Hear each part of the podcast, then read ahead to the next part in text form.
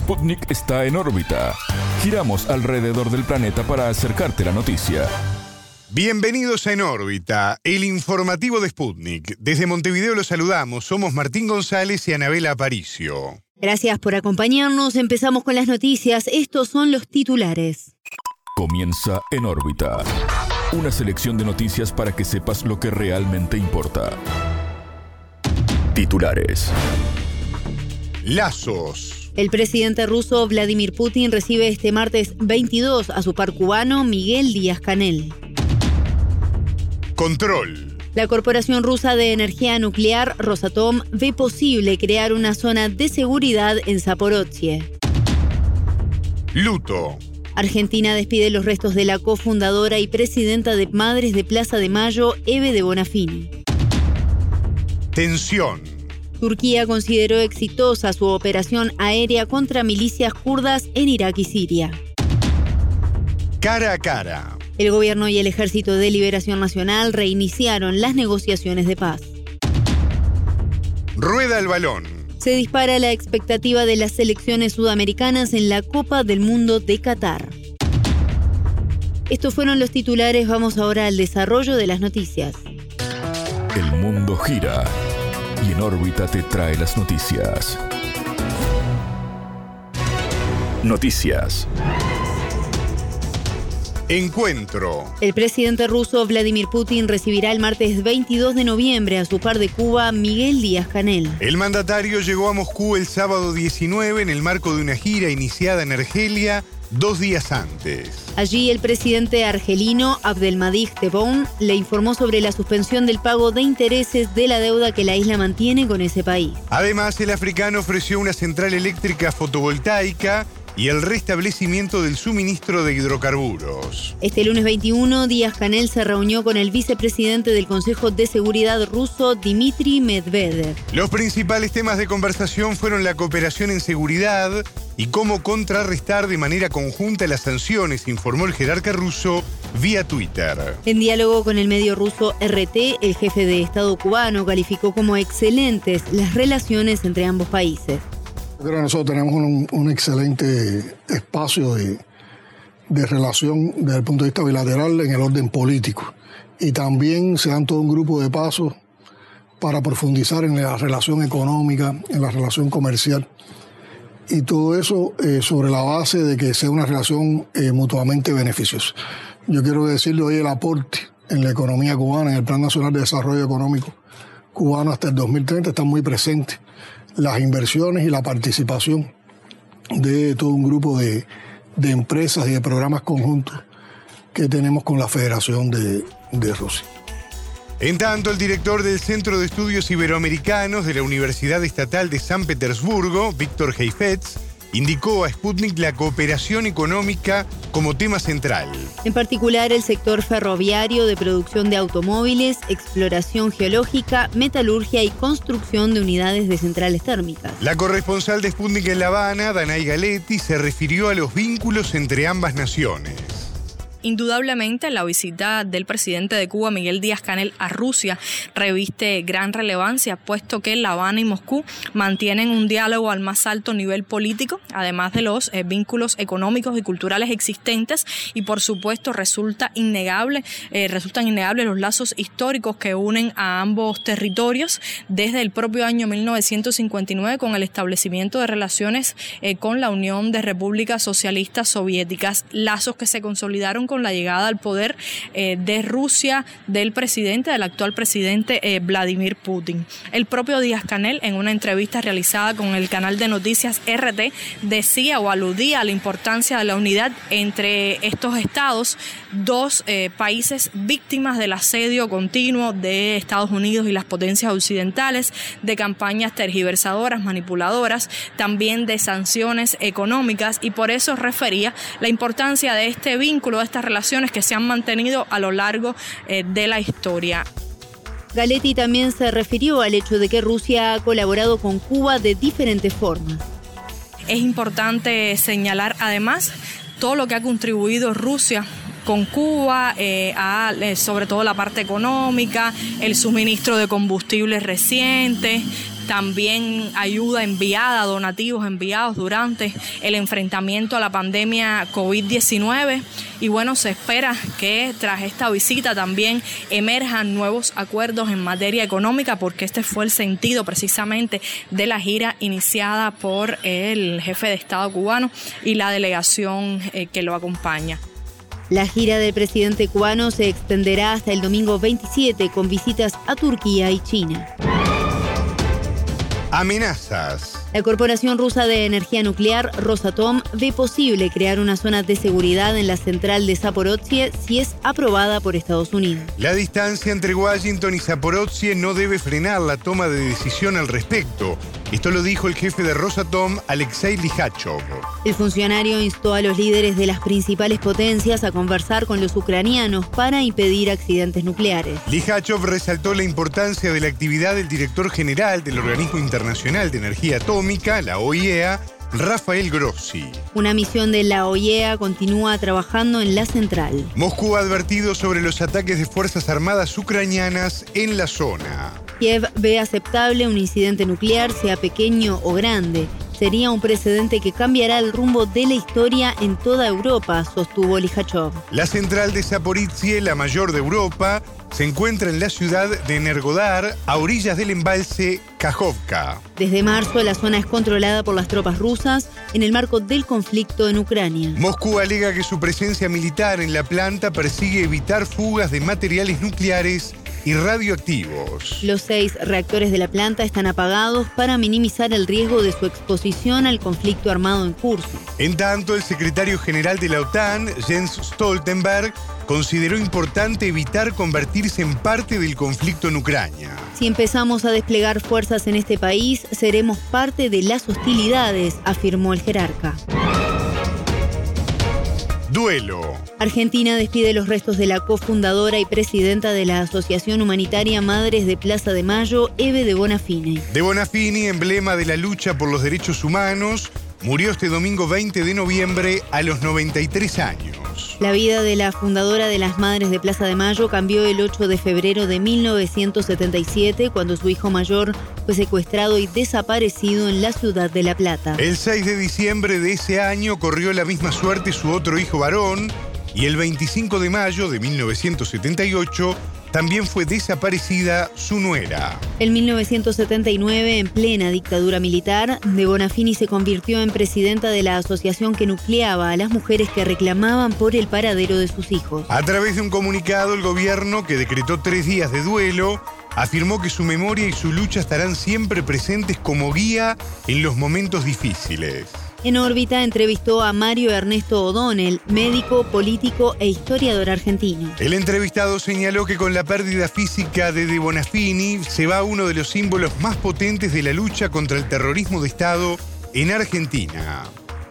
De Bonafini representa simbólicamente la lucha contra la dictadura cívico-militar, el proceso, ¿no es cierto?, aquellos que, a pesar del terror de Estado, eh, se enfrentaron con coraje y bueno, no fue casual que fueran mujeres, ¿no es cierto? O sea, donde reivindica el papel heroico que siempre han tenido las mujeres en la historia argentina. Para O'Donnell, a través de su tarea, la cual guió a otras tantas mujeres, dejó en evidencia la crueldad de los militares que detentaron el poder en ese país. En la persona de Bonafini, más allá de sus méritos, se concentran, como decía, los méritos de todas las mujeres que por amor, que por amor a sus hijos, salieron a la calle enfrentando el terror.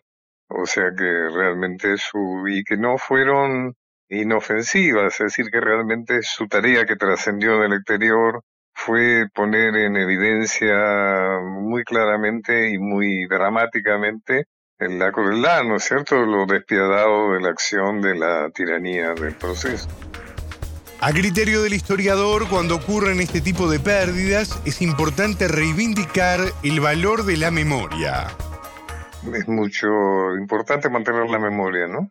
O sea, creo que es fundamental no olvidar lo malo que pasó para que no se repita, ¿no? Realmente la memoria es un aliado de la repetición. Y creo que de Bonafini y las que lo acompañaron, la madre de Plaza de Mayo, también las abuelas, significan el proceso de, recuerdo, de recordación de aquello que no debe volver a repetirse, el famoso nunca más. Eve se comprometió con la memoria de su hijo y entendió que su hijo había muerto por su compromiso político, ¿no?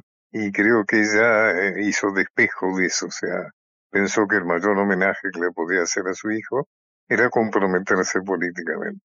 Y eso la llevó, por supuesto, a tener choques con gente que no, que no compartía, que si bien podía admirarla, al mismo tiempo no compartía su compromiso político. Pero creo que con eso Ede, como ya le digo, fue su mayor homenaje a la memoria de un hijo que murió por su compromiso político.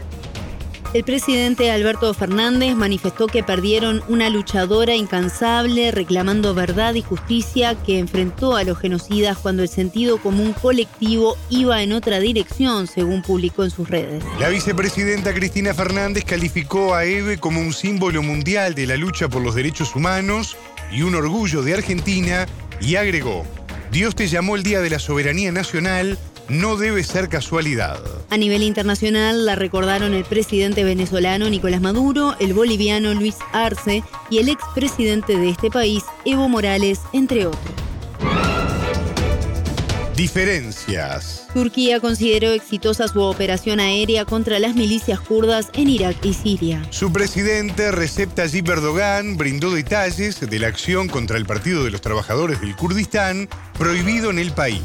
Se destruyeron 45 blancos en Irak y 44 en Siria, incluidos refugios, búnkers, túneles, depósitos de municiones, cuarteles y campos de entrenamiento, expresó. En relación con una probable operación militar terrestre en Siria, Erdogan indicó que su país celebrará consultas y tomará las medidas adecuadas. Por su parte, Damasco ha calificado de ilegítima la presencia de las tropas turcas que atacan a grupos kurdos en el territorio fronterizo. El gobierno de Bashar Assad ha llamado a Ankara a retirarlas. Las milicias kurdo-árabes de las fuerzas democráticas sirias controlan la mayor parte de las provincias sirias de Asaka y Raqqa. De este grupo son parte las milicias kurdas de las Unidades de Protección Popular, IPG, apoyadas por Estados Unidos y consideradas aliadas del PKK por parte de Ankara. El conflicto armado entre el Partido de los Trabajadores del Kurdistán y las fuerzas turcas empezó en 1984 y se reanudó en 2015. Las bases del partido en el norte de Irak son blanco de constantes ataques de la aviación turca. El 13 de noviembre un atentado en el centro de Estambul dejó seis muertos y 81 heridos. La presunta autora material confesó tras el arresto su vinculación al PKK. El gobierno turco sospecha que la atacante ingresó al país desde la ciudad siria de Afrin. A la mesa.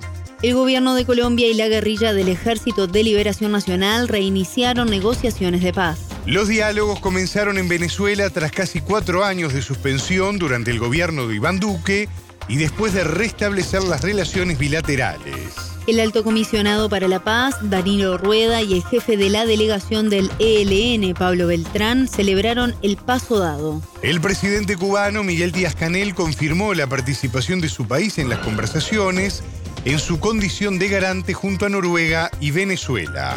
En órbita conversó con Carlos Medina, profesor de la Universidad Nacional de Colombia, analista político y experto en conflicto armado y temas de paz. El entrevistado destacó la importancia de que ambas partes iniciaran los diálogos a través de una agenda metodológica.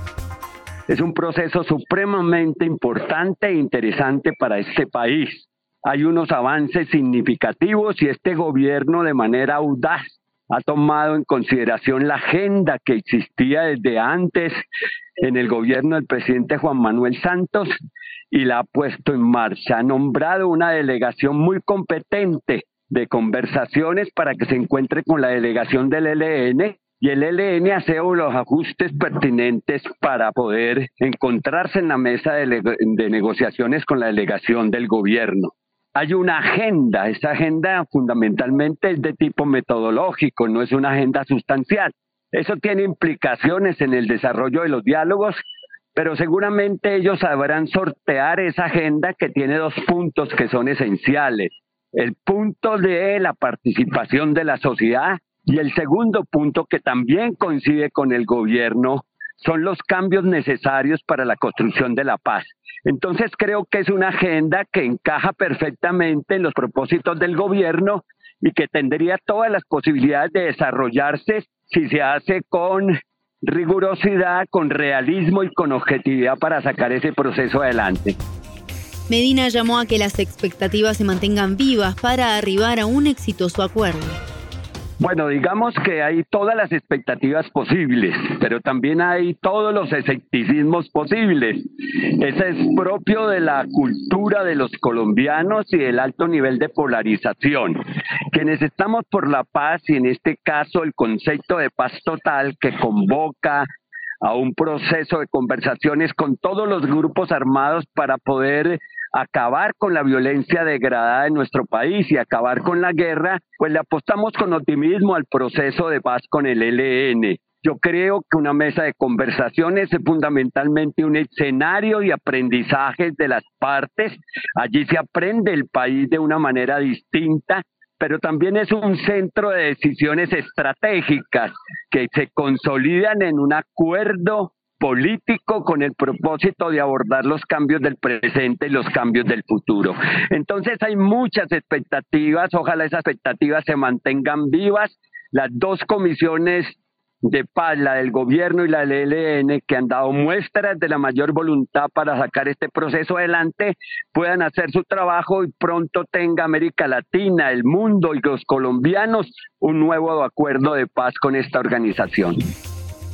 Mientras se iniciaba el proceso en el suroeste de Colombia, al menos 18 personas murieron a raíz de enfrentamientos entre grupos armados ilegales. Los involucrados son los denominados Comandos de Frontera y Carolina Ramírez, disidentes de la FARC. Medina lamentó el episodio y señaló que este se explica por la superposición de guerras que implica atender el histórico conflicto colombiano tenemos distintos tipos de organizaciones que hacen presencia en los territorios tenemos las insurgencias del ELN, las resurgencias de la FARC, Segunda Marquetalia, y las disidencias de la FARC en una multitud de grupos disidentes.